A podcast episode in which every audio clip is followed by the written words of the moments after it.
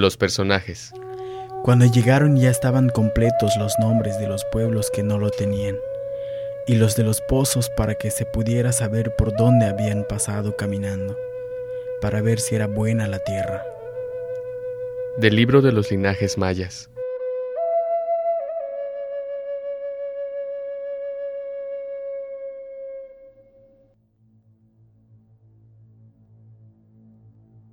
Jacinto Canek se levantó antes de que amaneciera.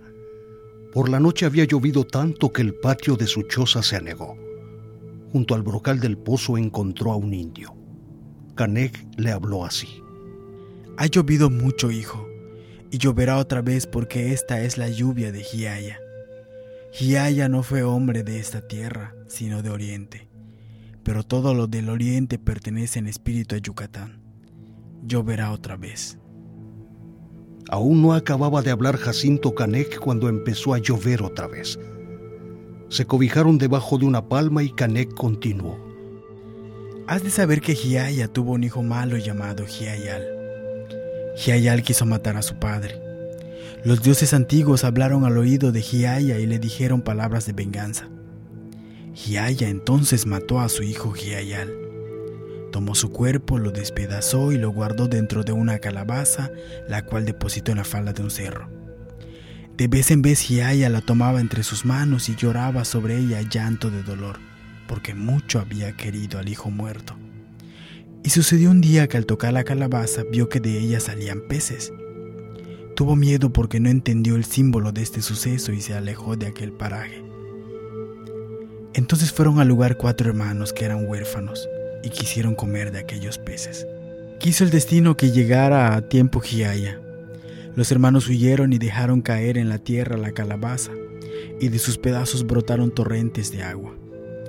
Fue tanta que toda la comarca en muchas leguas a la redonda se inundó. Sobre aquellas aguas vinieron las nubes de la lluvia, y todo fue cubierto por el agua de abajo como por el agua de arriba menos la tierra en que vivimos y unas islas lejanas que están por donde sale el sol. Acabó de hablar Jacinto Canek y la lluvia siguió cayendo.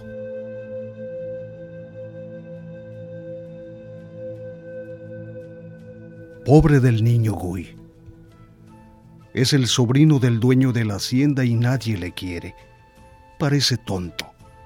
Su familia lo ha enviado al campo para que se asolee coma cosas fuertes y se divierta. Esto es lo que dice su familia. En realidad lo han mandado al campo para que no estorbe. Es tan flaco, dice tales cosas, se le ocurren tales simplezas que su presencia molesta. Sus hermanos han llegado a decir que no es de la familia.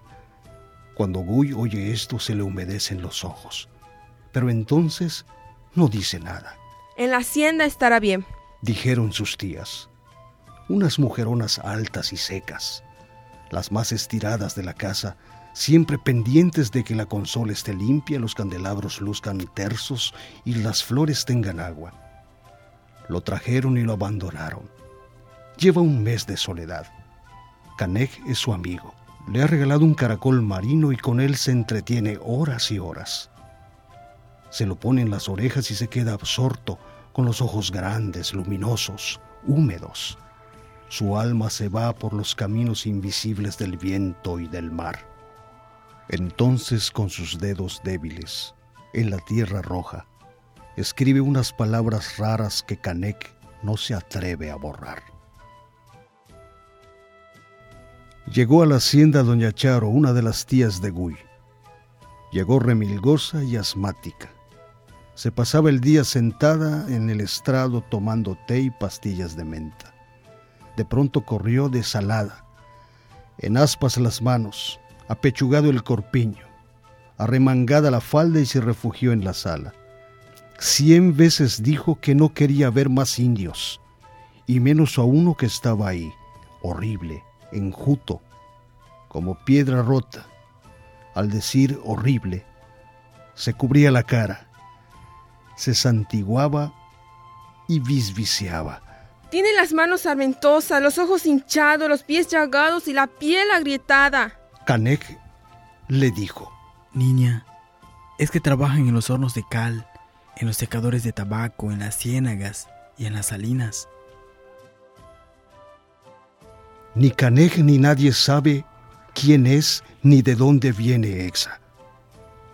Una mañana apareció correteando entre los cerditos. Tenía la cara llena de tizne y las manos sucias.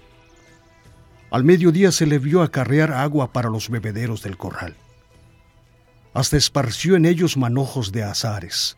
Sonreía. Por la tarde, como no tenía qué hacer en el campo, se sentó junto a las indias en la cocina y se puso a desgranar maíz. Llenó su delantal de granos amarillos, blancos, negros, morados y azules. Los levantaba entre sus dedos y sonreía. Por la noche se acurrucó en un rincón de la despensa. Al día siguiente renovó sus tareas. Correteó entre los cerditos, acarreó agua y desgranó maíz. Solo hubo una variante. Comió una tortilla untada de manteca que le dio Gui. El padre Matías decía misa por las tardes. Además, todas sus misas eran con sermón. En los sermones no hablaba de la doctrina ni de los milagros. Prefería explicar cosas relativas a la justicia de los hombres. La iglesia donde oficiaba se llenaba de gente, es decir, de indios. Los ricos se quedaban en casa murmurando.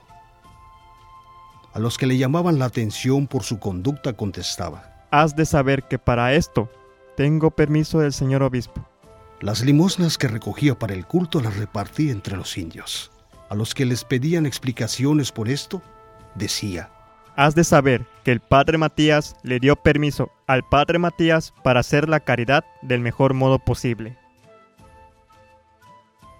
En la cocina de la tía Micaela hubo tertulia con motivo de la llegada de las lluvias orientales. Se juntaron cerca del fogón los amigos viejos, Ramón Balam, Domingo Canché, el nieto del difunto Juan José Joil, Gui y Jacinto Canec. Exa atizaba el fogón donde se cocía nixtamal. Hablaron poco. La tía Micaela dijo, Estas lluvias tempraneras anuncian larga sequía. Hay que llenar los aljibes y echar en ellos carbones encendidos para que se mueran las sabandijas del aire. Después se levantó y deslió en unas jícaras bollos de pozole endulzado con miel. Llovía y el agua, a borbotones, iba por las acequias del patio.